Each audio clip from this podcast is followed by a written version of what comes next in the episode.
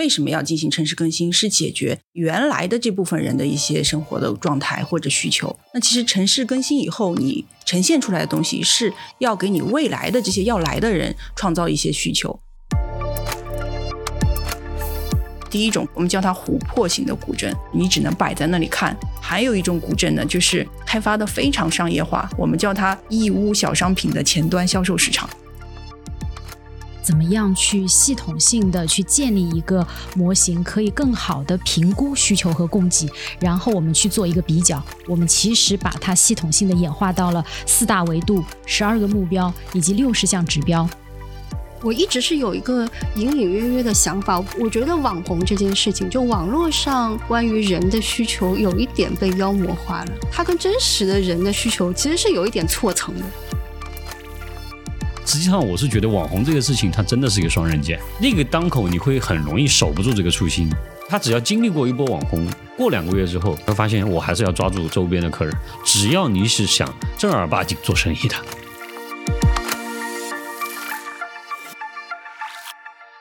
Hello，大家好，欢迎大家收听《众有话说》，这是一档由中央联航推出的播客节目。我是这期节目的主持人吕梅，来自中央联航 JL 的战略顾问部。我们前两期呢，我的同事们跟大家聊了聊物流和地产界的元宇宙。那今天呢，我们也想聊一个最近又非常热的概念——城市更新。我们会花两期的时间跟大家好好的聊一聊城市更新。我们先认识一下今天的嘉宾。首先呢，是我的联合主持人赛米的小趋势研究室主理人严婷 Sammy。Hello，大家好，我叫 Sammy。现在我做一个自媒体账号，叫 Sammy 的小趋势研究室，专注小品牌和小商业体创新及运营。大家好，我叫陈杰克，我现在主理的这个品牌叫迷谈的 Eat。之前呢，我也是商业地产的从业人，误打误撞做了一个餐饮结合空间。现在是怀揣着一个梦想，想把这个品牌给做得更大、更有影响力。嗨，大家好，我是 Crystal，我来自瑞安。其实，在瑞安这些年呢，就是一直在跟着公司做一些城市更新类的项目，那也是致力于跟这些城市呢同步的发展。我觉得 Crystal 说的好低调，因为 Crystal 来自一个项目，在上海很出名，对吧？叫盘龙天地啊，对的，大家都知道了吗？上海人可能比较熟悉，然后瑞安可能还有。出名的是新天地，哎，对的，就是其实公司一开始是从新天地开始的。那当年新天地呢，也是在卢湾区做的城市更新项目。当时看下来有五十二公顷这么大。那从一开始的太平湖、新天地、一大会址周边的这些开始呢，就是公司才一步一步走上了城市更新的这个路。其实很多人会有一个想法，说城市更新到底是什么？可能它是旧城改造，可能它有一段时间它叫什么市生化的改造。现在。今年春节的时候，又有文章特别红火，在讲城市更新的网红化。实际上，整个城市更新，我们感觉经历了一代又一代的变化。三米，你有什么在整个变迁中的感受吗？我我觉得很感慨的一点是，最早我记得有城市更新，大概是零几年的时候，那个应该叫旧房改造。我讲的没错哈，城市更新应该是最近几年才出来的概念。对，然后我就记得当时我做的第一个算是旧房改造项目，巧了也是瑞安团队出来创业，Tony Wang 做八号桥。哦，对，我对对对，八号桥零几年的时候第一次接触还有这样的项目，然后那个时候黄浦区有一些旧厂房，然后厂房厂整个迁到郊区，所以厂房就留下来，因为。香港有一些很好的就是厂房改创意园区的案例，所以从瑞安出来那个团队就开始创业，想把这种模式带到黄浦区的这个旧厂房里面去，所以确实是改造的非常的弹眼落睛。我就记得那个时候在那个厂房里出现的，就在那个创意园区里出现的很多公司都很不一样，就是有最初的现在已经挺名声大噪的一些 Four A 公司。P.R. 公司，甚至一些文创的拍视频的 studio，有一些大师，当时确实是在那个创意园区里面开始第一批他们跟客户服务的生意的。然后那个时候我就记得那个工作模式让我耳目一新。我们那个时候喜欢晚上开会，八点钟，然后开会开到十点钟的时候，我们旁边会有租户，他们在新天地开餐厅，会从后面给我们烧好那个龙虾意面，从那个会议室后门给我们送过来。啊，然后那个场景就觉得不太像上班，那个是我对创意产业第一个印象。后来有很多国际人士在那个创意园区里面走来走去，就让我对整个创意产业充满了好感。就我第一批的 印象就是这么产生的。然后再加上我们旁边是田子坊，最早的田子坊的那个样子，充满了各种各样奇奇怪怪的人。然后那个时候的中午，我们就会去逛一圈，买咖啡、买酒，带回办公室继续讨论那个永远接受不了的创意。就那个是我对城市更新最初的那个印象。杰克最初印象是什么？其实我已经不大记得起来最初的印象。从刚才那个 Sammy 讲的东西里面哈，我觉得有一个关键点，我不知道大家注意到没有。实际上 Sammy 是在讲人，他并没有在讲这个项目或者说城市更新这件事情。所以其实伴随这个城市更新，我理解实际上是因为人的这个需求发生了变化。然后真正让你有印象的、有印记的，现在也能留下来的，都是因为当时这个项目。带动了一批人，或者说是这批人带动了这个项目，让你对这个行业、这个产业、这个项目、这个细分领域有非常具象的、很深刻的认知。嗯，所以我记得新天地那个时候算是国内第一个做城市更新概念的，对吗？那个时候是的，对对，当时还不叫城市更新。对，那个时候没有城市更新这个概念，也是卢湾区说城市想进一步发展，就是淮海路后面这些部分的棚户区要怎么做下，因为它当时有很多。老式的里弄，所以在做了以后呢，带来了一种新的生活方式，就是人们可以坐在弄堂里面喝咖啡，但是它是一种很新的感觉。所以我觉得城市更新的一部分的一些内涵呢，可能就是引领一种生活方式带到人们生活状态里面来吧。其实早些年的城市更新，它的初心很简单，可能就是我希望城市变得更美丽一点啊，然后或者我的生活工作方式可能变得更轻松愉悦一点。所以你就会发现说，有很多原真性、纯正性的东西，它就在那里，它可以很轻易的获取。当时这个市场上的供给也没有那么多元，所以我们就很容易看到一些类似于刚刚我们提到像新天地这样的项目，而且它的知名度那可不仅仅是局限在上海。但今天我们要去做一个这样的项目，其实就更难了。对，就是。这个我接着接着前面陈杰克讲的那个部分讲一下，我觉得他说的一个关键的点就是关于人的这个问题，就是为什么要进行城市更新，是解决原来的这部分人的一些生活的状态或者需求。那其实城市更新以后，你呈现出来的东西是要给你未来的这些要来的人创造一些需求。这些需求呢，它可能是几部分组成的，就一部分可能是空间，就是刚刚讲到的建筑，然后包括你的这个规划，包括你的环境，你是怎么去打造的。那第二。二部分呢，就是陈杰克讲的，你怎么样去做内容？就你填进去的东西，它可能是硬件和软件一定要匹配和恰如其分的在那里的。那你人进去了以后，就刚刚说回到新天地，就是你坐在里弄里面喝咖啡，那喝咖啡是它的内容，其实里弄是它的建筑，对吧？这些东西结合的恰到好处的时候，你更新的内容就符合了这一群人要来的这个目的。它怎么会成为一个？呃，比如说刚刚讲到的网红，或者是更多的一些传媒可以去关注的这个点呢，我觉得它很有，还有一个部分就是它有一些精神层面的满足。我物质层面会去打动他，空间上会吸引他。那现在的人可能更多的是希望有一个精神层面的追求，因为物质已经很富足了，我去哪里都可以喝到各种各样的咖啡。但是我要在什么样的环境下，我周边是什么样的人，然后我才在这里喝咖啡，这种感觉是不一样的。所以它可能是刚好这几个契合在一起。再说回到盘龙，就是它怎么样能成为这样一个城市更新以后成功的项目呢？一方面也是从呃原本的建筑来看，其实我们做的时候啊，还是有一个比较呃公司里面就是非常统一的原则，就是我们尊重这块土地和它的传统文化。那从这一点出发呢，我们会来看这块地它适合是什么，它原来是什么，我们不会去破坏它，我会把它从前的东西挖掘出来。其实我听下来蛮感慨的是，你看在十年前的那个城市更新和以及瑞安做的那个方式和现在。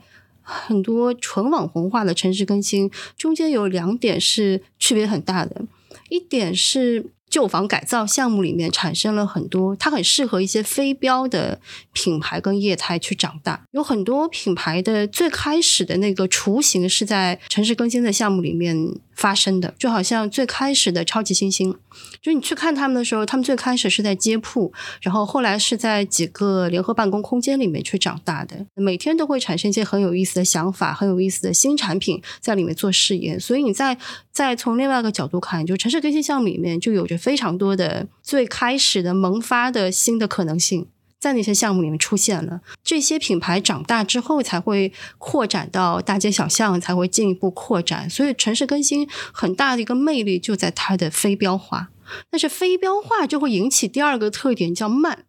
就这个项目，一个城市项目的打造过程，它如果你要做到非标，要要有内涵，要有文化，它没有办法太快的。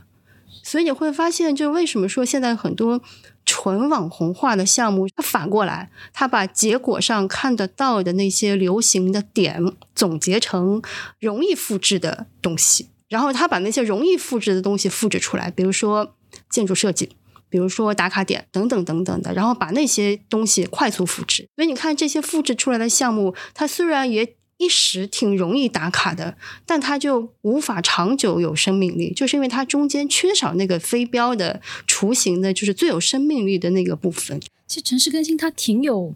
特色的。刚刚我我也在想，它其实是一个很有折叠度的词，就是你会发现它有很多很多面。就刚刚 Sammy 你会提到，觉得城市更新它有一个很重要的关键词叫飞镖。其实我觉得我们今天很重要的一个就是深度的来聊一聊，我们认为的城市更新它到底是什么？它的一个核心的价值，或者说它的一个核心的变迁逻辑是什么？啊，这一块也特别想听听杰克你是怎么去考虑这一块的。嗯，刚才我有一瞬间，其实就是在讲瑞安，在讲新天地的这个，包括盘龙天地的一些做法，我有点恍惚，我又回到就是家里上班了。其实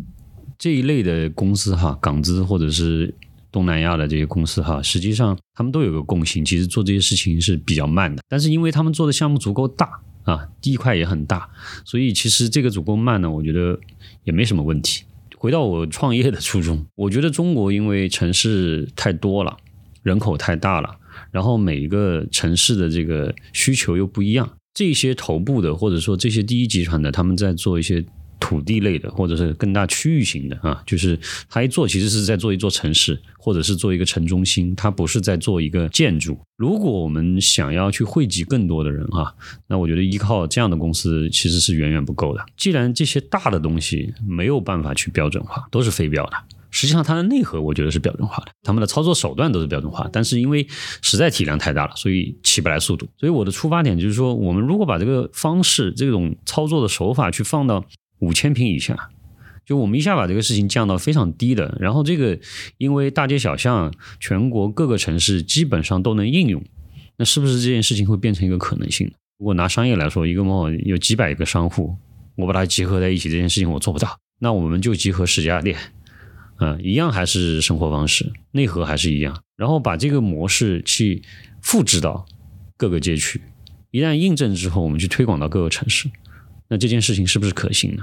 确实很难守住那个初心。Sammy 其实讲了一个，刚才讲了两点，都满到我的痛点了。就是我们在这个当中也犯过错误哈，就这个错误其实是大部分网红项目都会犯的。我们在做巨鹿鹿项目和古北项目的时候，一点错都没有犯。实际上就是我们低头在做自己的事情，没有做推广，甚至都没有去想我怎么去推广自己的项目。所以就是你做着做着做着，其实你因为运营的好了，自然发生的这个流量，客户对你认可了，然后媒体各种也对你认可了，什么人都来找你了，非常自然这件事情。然后甚至我们做那个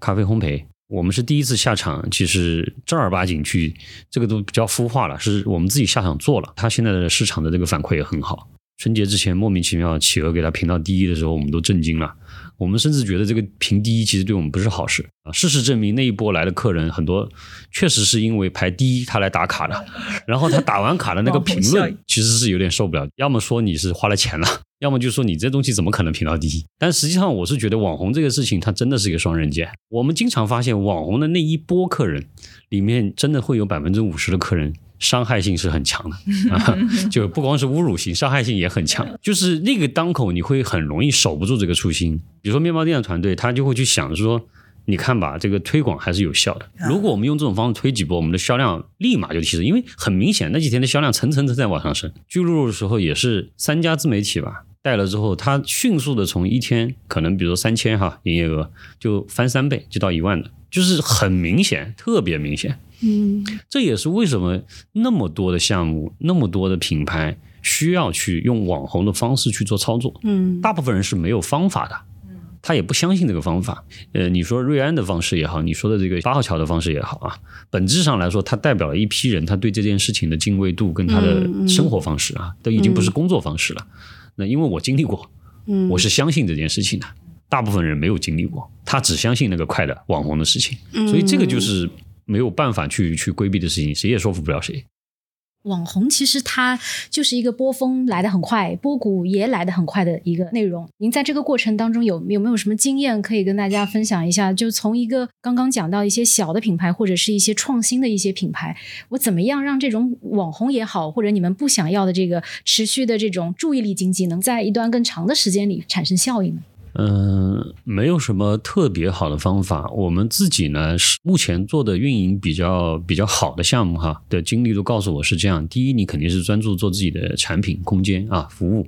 第二呢，我们在这个空间规划的时候，我们一般都会把客单价或者它的品质比正常人或者说大部分人的消费水平往上提百分之十到二十。但是我们不会提到很贵，比如超过三十五十哈。其实用价格，用一些视觉哈，就是一些他看得到、摸得着的东西，他会觉得这个东西比别的东西要贵一点，但是他能接受这件事情，其实是可以天然去区分他的消费者。真正的网红他是不会重复来的。怎么让这个品牌能接受呢？是因为他也会发现网红他是不持续的，所以他只要经历过一波网红，过两个月之后，他回过头来去看的时候，他会发现我还是要抓住周边的客人。重复消费的客人，这个才是他稳定的收益。只要你是想正儿八经做生意的，而不是拿这个故事去融资，拿这个故事去骗一些投资人的钱的话，他还是会回到这条路上。对，我是觉得这个网红这种感觉，打个不太恰当的比方，但我觉得也是把这件事情简单化。你把一个城市更新，或者是刚刚说到的这种项目，比方成一个产品的话，以前的产品可能就是产品加上它的服务，但是呢，这个东西还是有一些营销的。必须要存在的，就是酒巷也怕巷子深这种，所以你要营销。但是当年的这种营销，可能大家都是口碑啊，然后到传统媒体啊。但到了现在呢，这种网络媒体就变成了一个很强、很猛烈的催化剂，你必须催一下。就是这种网上就感觉就是有点带节奏，你一定要到网红这个点，你才算你营销了，对吧？所谓的初心就是产品和服务这部分。就好像要忽略掉了，我是不是真的要把流量再做起来才会行？对，但是回过头来再冷静下来看的时候，其实你发现产品和服务是你的基石和根本，然后只是这个网红是一个营销的手段。然后说到双刃剑的另一面。我反而觉得，就是网红，现在你如果把它看作流量的话，现在你拿一个项目出来，你说他做了以后他不网红，这个项目可能都会失败了，就有这种感觉。就你现在出来的那个前滩太古。你出来天安千树，你出来太阳宫，哪一个不是网红？如果你在媒体上没有声音，这段时间没有刷过一个流量，你可能这个项目就销声匿迹，真的不成功了。所以这个双刃剑是要分开来看的，就是它是一个营销手段的话，它成功还是挺重要的。但是你长期把它作为一个变现流量来看的话，它可能就是对双刃剑的另一面。是，刚刚听完，我觉得今天请到的两位嘉宾，可能是代表了城市更新项目当中的两种形态。因为瑞安其实做的是片区，是吗？你你们是这么、这么定义一个概念。所以片区的意思是像新天地五十二公顷，对，当年的整个是规划是五十二公顷的规划面积，现在还没有开发完，对吗？没有的，还在还在继续推进。所以换句话说，已经二十年的时间做五十二公顷的一个。片区更新的工作了，已经是，所以相当于是跨越了好几个经济周期来做这件事情。而且当你们开始做的时候，应该还没有网红这件事情吧？完全没有，对不对？网络可能都城市更新都没有。对，最早有新天地的时候，流行什么来着？微博也没有，记得在看报纸吧。QQ。所以新天地，你看到今天依然是人头攒动嘛？不能说是网红，它是真红。所以你看，整个新天地片区，包括它所有的住宅项目在内，它其实都叫片区更新的一件事情。这个二十几年片区更新的过程中，有什么样的最最重要跟根本的元素是一直没有变过的？因为我刚刚想了一下，微博，嗯，是零九年才成立的，那应该是没有，所以那时候没有没有的，那时候真的是报纸。对，应该就是口口相传。对，应该是口口相传。跨越经济周期，跨越了媒体形态的变革，就跨越了人们传播信息的方式，甚至跨越了喜好的转变。对，所以在这么长的过程中，尤其这么大一个项目，到今天还是上海城市的代表。不不管潮流怎么怎么变哈，所以一定是有一件事情是没有变过的，包括这件事情肯定也贯穿在你们的盘龙。包括太阳宫，包括其他种种种种项目的革新当中，既然瑞安这么喜欢做做更新这件事情，嗯对，就是说回到前面，就是嘉宾讲到的，其实这个东西最关注的是人，就是如果我从人这个视角来出发的话，这件事情可以长久做下去的，因为你关注人的时候，你会一直关注他在变动的一个需求。比如说他的生活方式当年是这样子的，那未来他会是什么样？所以这二十年新天地一直也在变，它是跟着这群人在变。我是觉得回到城市更新的本真的诉求，它一开始呢是为了这一片的土地不太适应人们未来发展的一个要去到的阶段，所以他要去更新。那更新完了以后，我要再给这些人呈现什么？这个就是我们一直在想的一个问题。那我们会把它。公共的空间、环境、建筑全部在打造起来，那其实这一切都是围绕着住在里面的人、来里面的人、要来这里体验的人的这种感觉。我一直是有一个隐隐约约的想法，我不知道你们是不是同意哈？就是我觉得网红网红这件事情，就网络上那些关于人的需求，有一点被妖魔化了，就是它跟真实的人的需需求其实是有一点错层的。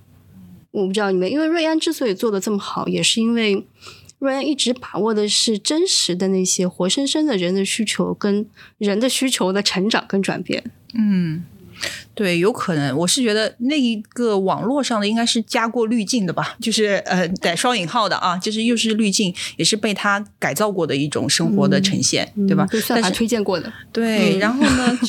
大家都可以 copy copy copy，对吧？每个人都可以有这样子的状态，但是实际上他们需求的是什么东西？我觉得网红现在是不是等于一次性啊？嗯，网红这个事情好像就等于不持续嘛，所以就是网红这个词跟城市更新连在一起不是什么好事。网络呢确实是很快，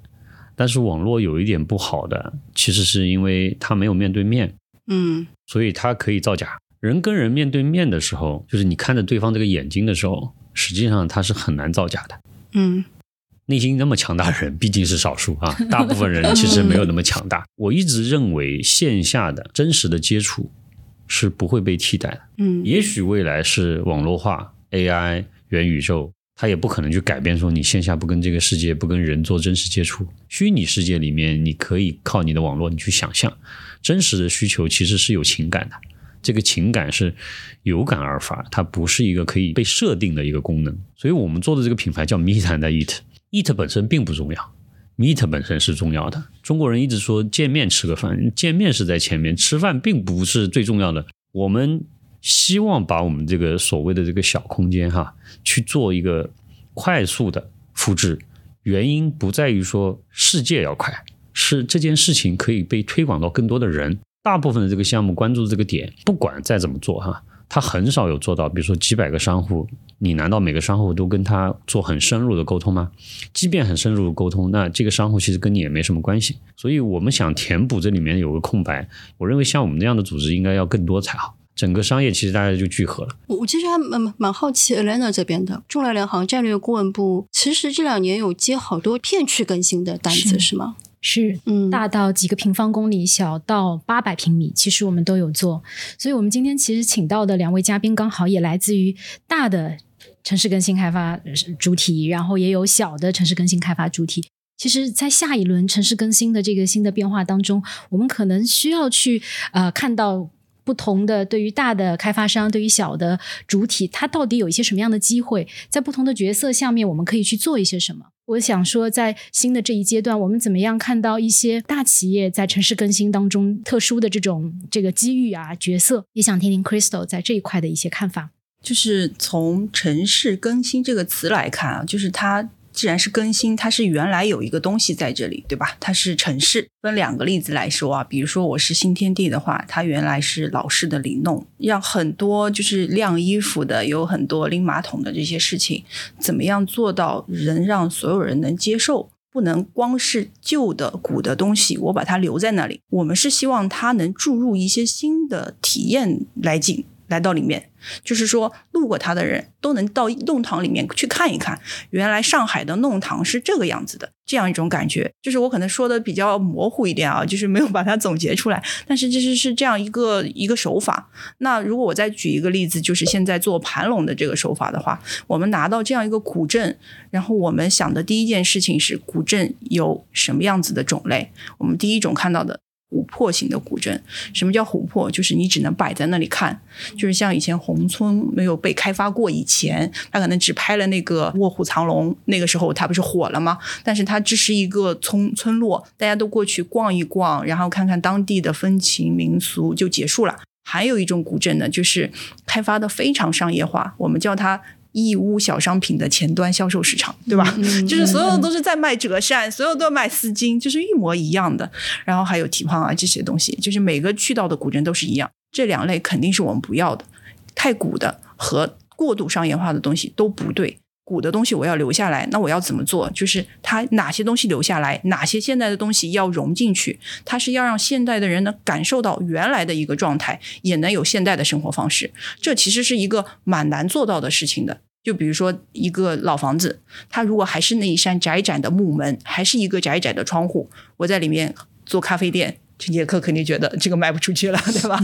都没有市面，所以呢，我们做的时候可能会把它打开。会有玻璃的门、玻璃的窗，然后把整个用幕墙系统做一遍。但是它原来的味道，古色古香的时代性演绎。嗯，你这个词 说的很好，就是这种感觉的东西，那它把它改造出来了。再回过头来，那我装在里面的内容是什么？我还是体胖衣物是商品吗？不是的。那我们看到现在要去逛古镇的人，他会接触什么？他会体验以前的东西，比如说卖卖冰、卖卖冰糖葫芦啊，然后吃个糕点啊，这种会有的。他也会有人去喝咖啡。我们也说到，会有人坐在河边喝酒，听人家弹唱，这个都会有。所以这些东西呢，是我们要融合以后放进去的。我就跟以前的千镇一面不一样了，我也跟琥珀型的不一样了，我把它打开了。这个过程呢，就是刚刚说的，我们怎么样未来应用而生做一个城市更新，就是它尊重了以前的东西，然后我也是尊重了未来的东西，然后把它融合进来，它是有碰撞，但是它是不冲突的。听上去对大公司来说，因为它有人力、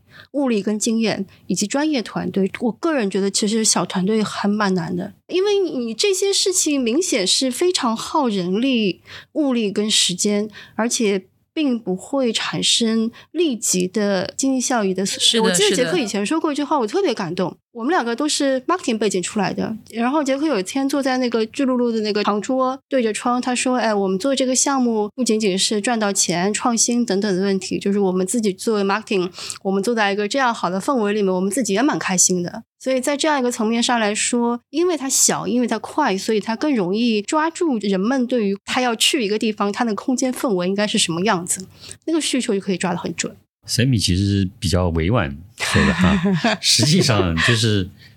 谁有那么多钱，有那么多钱就有那么多时间。就是在新天地或者瑞安当年做新天地的时候，在嘉里当年决定做嘉里城的时候，他跟他同类的开发商相比，他也是愿意去倾注精力去真正的去做产品的，所以其实这个产品就做好了。如果是大家一样的阶段，当年瑞安也在创业的阶段，他选择一个新天地这样的项目，我们去选择这样的项目，我觉得其实是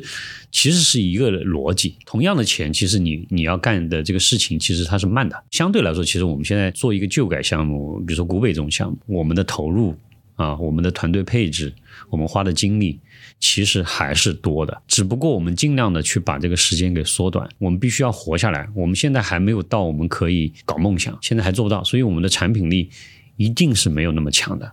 这个我必须承认，我们只能把那个样子做出来。其实每个街角、每个城市，甚至一个县城。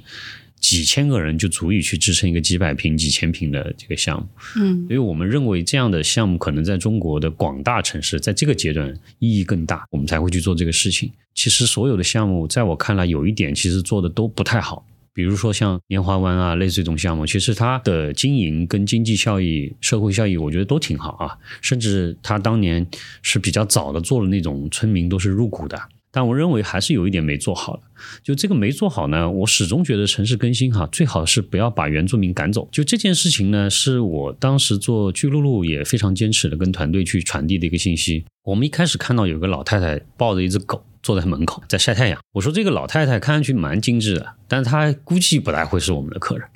但是我希望我们改完了之后，她还在那晒太阳。就我们能不能做一点这种力所能及的，其实是比较人性的，但是实际上不改变你的营收嘛。去关注一下原住民的一些基本需求，而不是他带人过来看一看，说原来我们这个厂是干嘛的，这个是干嘛的。就是除了要去创新、要去更新以外，实际上这个传承哈，传承的不仅仅是建筑或者是这个片区本身，而是这里面的人的一些基本需求，它会形成一个非常有趣的这个变化。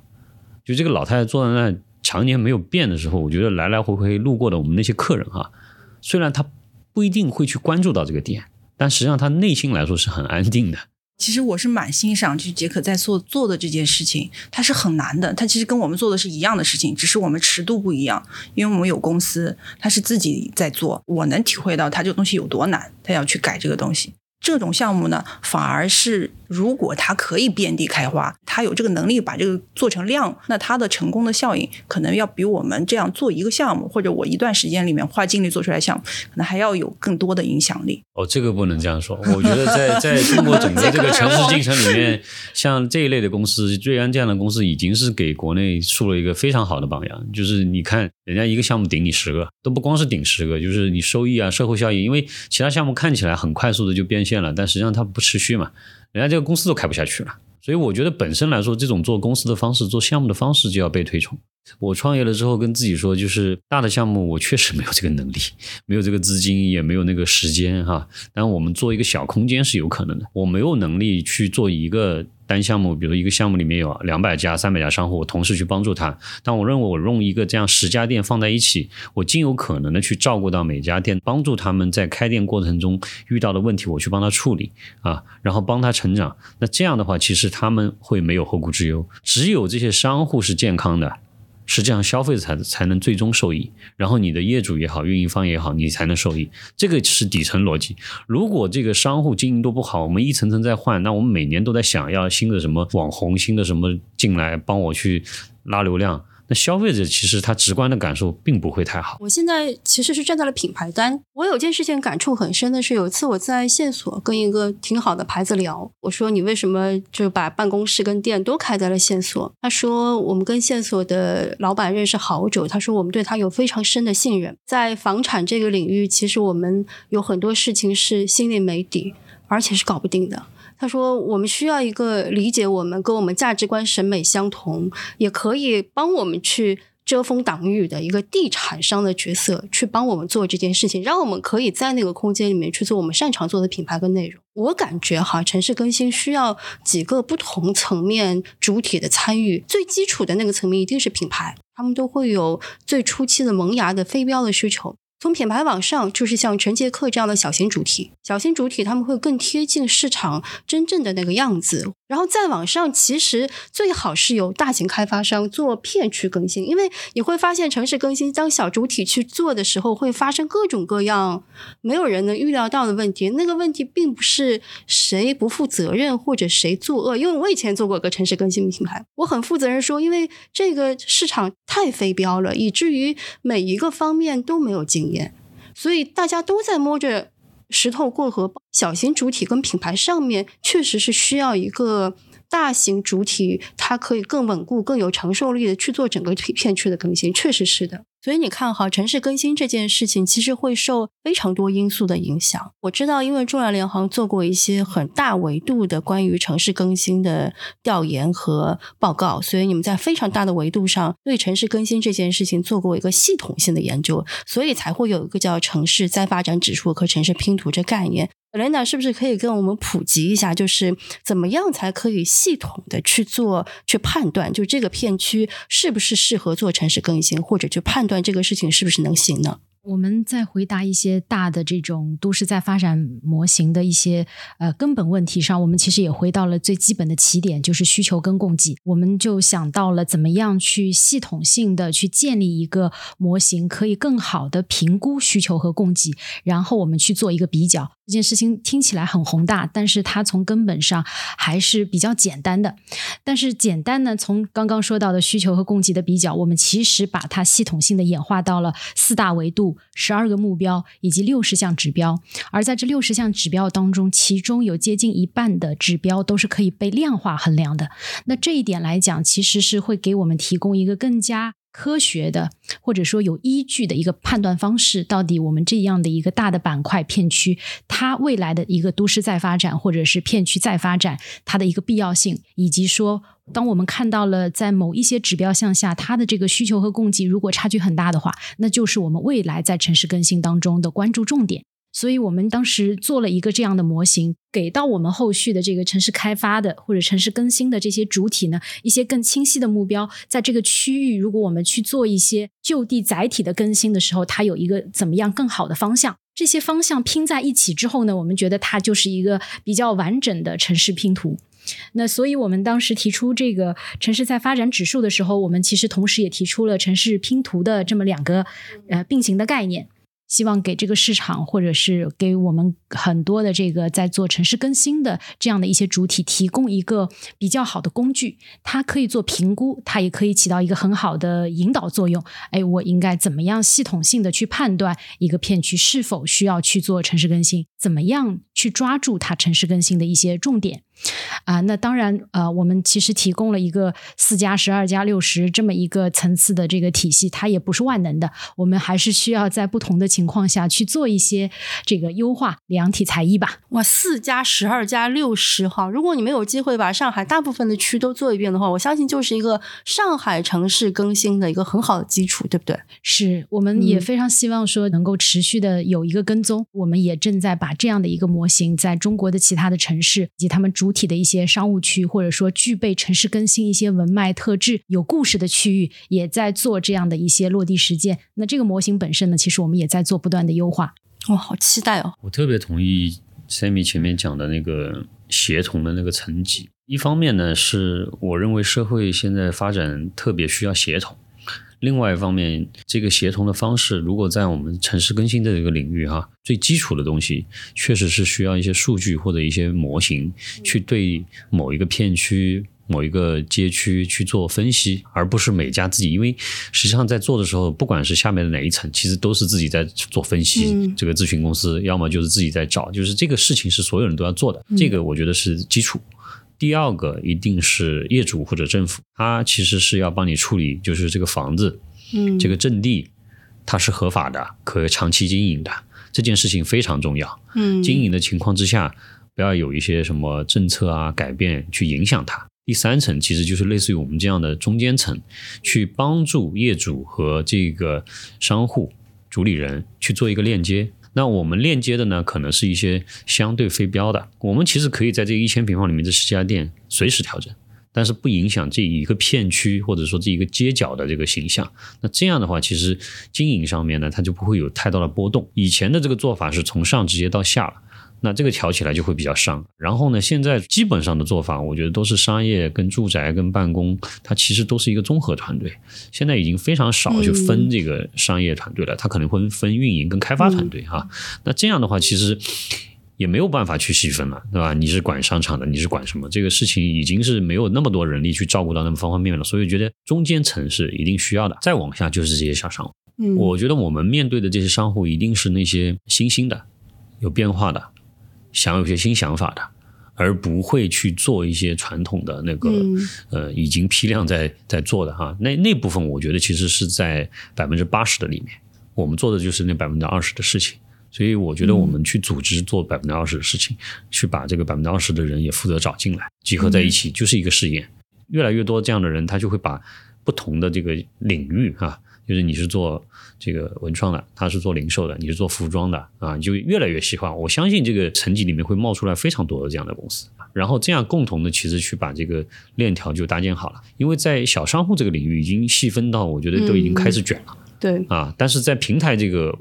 其实是刚刚开始。虽然我们已经做了五年了，上次因为聊完了之后说，如果有人在模仿你们，你们就成功了。我们已经发现有人在模仿我们了，而且这个模仿我们模仿的非常彻底。他是这样模仿的：那个项目当时是业主或者二房东其实是找了我们，我们去看看完了之后呢，跟他谈过大概怎么做，最后可能是钱算不过来，我最后发现他做出来了，就是一模一样。最有趣的是，他已经换了两轮的运营商了。就前面第一轮的人肯定是在摸索，嗯第二轮的呢，街上又开始继续摸索了。嗯嗯，但是其实我蛮高兴看到这样的现象的。我身边也有那种开发商朋友，就是因为关系好嘛，他就是特别理直气壮跟你说：“杰克，我没钱，我们账算不过来，然后我们决定就直接抄你了我们。决定白嫖你。嗯，不是白嫖，他说我就直接抄你了，然后我们天天我们会带团队到就到你项目天天看，嗯就照着你一模一样，设计公司什么就照你一模一样做。最后我发现也没有一模一样，他抄的时候他只能抄个样子，建筑这个事情真的是挺好抄的，其实招商也不难，不难。就关键是你你能运营到什么水平，它不是一个能这么简单抄的会的东西。因为品牌的竞争非常充分嘛，所以品牌的进化很明显。大公司其实有悠久的历史跟庞大的团队，所以它很多事情做的也非常成熟。中间段很尴尬，因为中间段其实从业的数量实在太少，而且房地产其实每个项目都最起码做一年吧，一两年总要吧，所以它的竞争并没有这么充分，中间产生了非常非常多的就是走弯路的部分。然后刚刚杰克说那个事儿，我我以前有个非常惨痛的经验，我不知道杰克有没有。我们以前找项目的时候非常非常困难，想在市中心找，好不容易谈妥了价格，签下来之后，突然之间门口开始造地铁，嗯，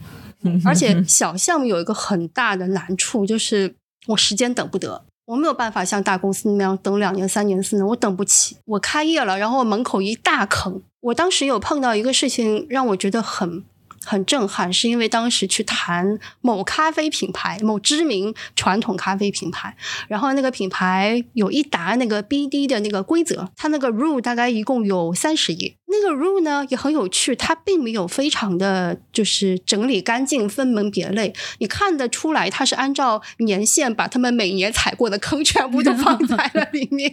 所以他是说不接受任何前面有工程即将发生的，然后我不接受门口有树，不接受什么，然后林林总总对防坑密集非常细小的东西，所以你看城市更新中间的主体，包括大主体，它其实有非常多踩坑的那个经验。只不过现在行业发展的，它可能经过第一阶段、第二阶段，到第三阶段，确实是需要第三方的力量，在数据跟体系的这个维度上，把所有的主体都拉起来在一起，做一个健康的机制出来。其实操盘城市更新的这个项目啊，我听下来主要就是大的有两阶段。第一阶段呢，就是怎么活下去；然后第二阶段呢，就是我们怎么样去做创新引领。刚刚杰克已经从活下去慢慢已经过渡到成为引领者了，啊、也是走过了很多的弯路，但我们前面依然有不少的坑。想说，其实大家现在怎么样去找到一些特别值得挖掘潜质的优质老房子？在这一点上，我不知道呃，Crystal 和杰克有没有什么经验可以跟大家做一个分享？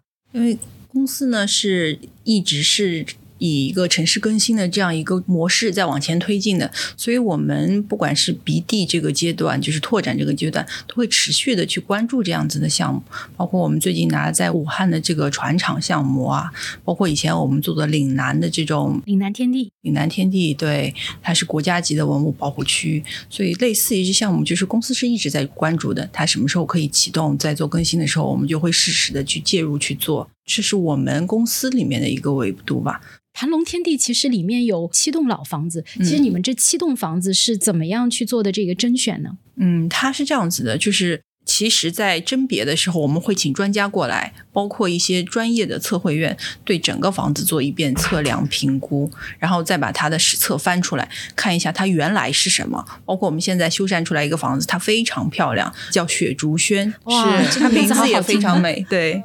它是一个诗人的书房，有文化的地方。这些房子的名字都是从以前我们能找到的史记里面来的，所以它跟这个房子是匹配在一起的。我们当时去的时候，其实有保护的，就是登记在册的，是有五十多栋的。但是当年呢，会有一个问题，就是外来人口实在是太多了，租住的他们乱搭乱建啊、违章啊这些东西，等把这些拆完了以后，很多房子自己的结构都不稳定了，它可能是要倒下来的。还有一个呢，就是在你评定的时候，它这些建筑是有保护等级的，就相当于它本身。它是不是有一个一定的 level 是。呃，值得保留下来的，它以前可能是一个村民的民居，那你的保护价值就是不够高的，对，呃，然后我们会筛选这里面值得保留的东西，就像我们修出来的现在的七栋房子，它都是有名有姓的，它是有记载过的，或者是它在建筑的制式上是非常漂亮的，对，所以再去做这些房子的一个更新，那更新呢也是一个很细致的活，你一定要找到专家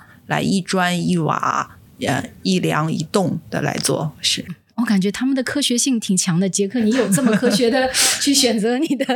这个老房子吗？我不得不说，杰克的房子也挺老的，就老到里面的砖和灯我都好想拿回家，你知道，就是真的是好东西。那是很多拆了的东西你没看到。我们找房子，其实老实说哈，就是第一阶段的时候，并不知道怎么找房子，嗯，真的是碰运气。从去年开始，我们已经很清楚了，所以我们去年为什么因为谈了三年。但是又很匆忙的把古北这个项目拿下来，就是因为它非常符合我们的选址跟选房子的逻辑。就我们对层高、对它的晋升、对它的开面、地段所处的位置，哈，就是还是有一些数据在判断的。至于它的改造难度，就已经不在我们的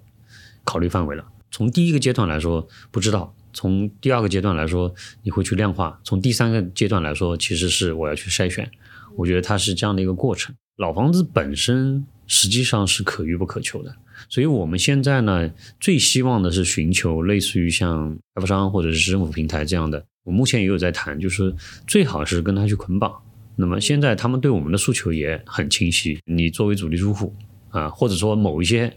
房子本身就不大的，就这个项目就你做，我也不需要再去找别人了。从设计规划什么的，这个全部都你做完。我要求的就是你把你的模型给我放进来，你的店开过来。我们其实最希望的是这个业主方他不要变更，政策不要改，就这件事情帮我们做掉。我其实是不会去看地段，就不会说这个地段好我就选它，因为我觉得这个对经营来说是一个很大的伤害。但是如果这个业主是稳定的，这个区域可能稍微便宜一点点，我觉得也不是大的问题。所以颜值不在你的考虑之内吗？颜值其实是可以改的，而且我认为就像每个人一样哈，都可以有闪光点。其实这个房子它本身长那样，只是说，比如说原来就很好看，比如像新墙房，无非就是你自己省力一点。那如果这个房子长得比较普通，那你就要动脑子。但是因为你已经有一套逻辑的时候，实际上你是无所谓它长成什么样的，只要它符合你的那个对长相的那个判断的那个标准，跟好不好看没有关系。既然我们是要去走一些相对标准化的东西。反而我不要去选那些 很特别的房子，嗯，因为我反而不好改，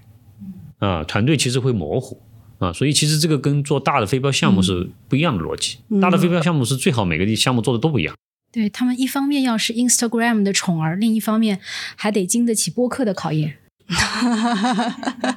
就是，不过城市更新这个事儿踩坑也踩挺多的，在下面像招商、运营，甚至营销推广，其实也是有更多的坑要踩。是呢。今天非常感谢我们的嘉宾，我们今天聊了城市更新的一些新的逻辑，它的一些核心价值，以及说从大小主体上他们的一些更加明确的角色。我们也提到了一些新的平台阶层他们的一些崛起啊。最后呢，我们其实也讲到了一些未来可能城市更新的一些发展的路径。我们结束的时候呢，请各位嘉宾跟我们分享一下，作为这个十几年的城市更新人吧，我们最深的一些感触，或者我们踩过最大的坑。我是觉得。我在瑞安做也是有十几年了，所以这种感觉呢，就是我们一直在默默的做事情。就以前大家知道新天地，但是并不知道它是瑞安做的，所以呢，就是在一直跟城市共发展的这样一个过程中，就很多人可能付出了青春，可能我付出了十年，对吧？大家都是这样默默做过来，可能是一群很有呃共同追求和理想的人在一起做一些很有温度的事情吧。我的感触是我们一直在做跟人有关的这个生意，呃，但是我们努力要用一个方法去去除掉人为的因素，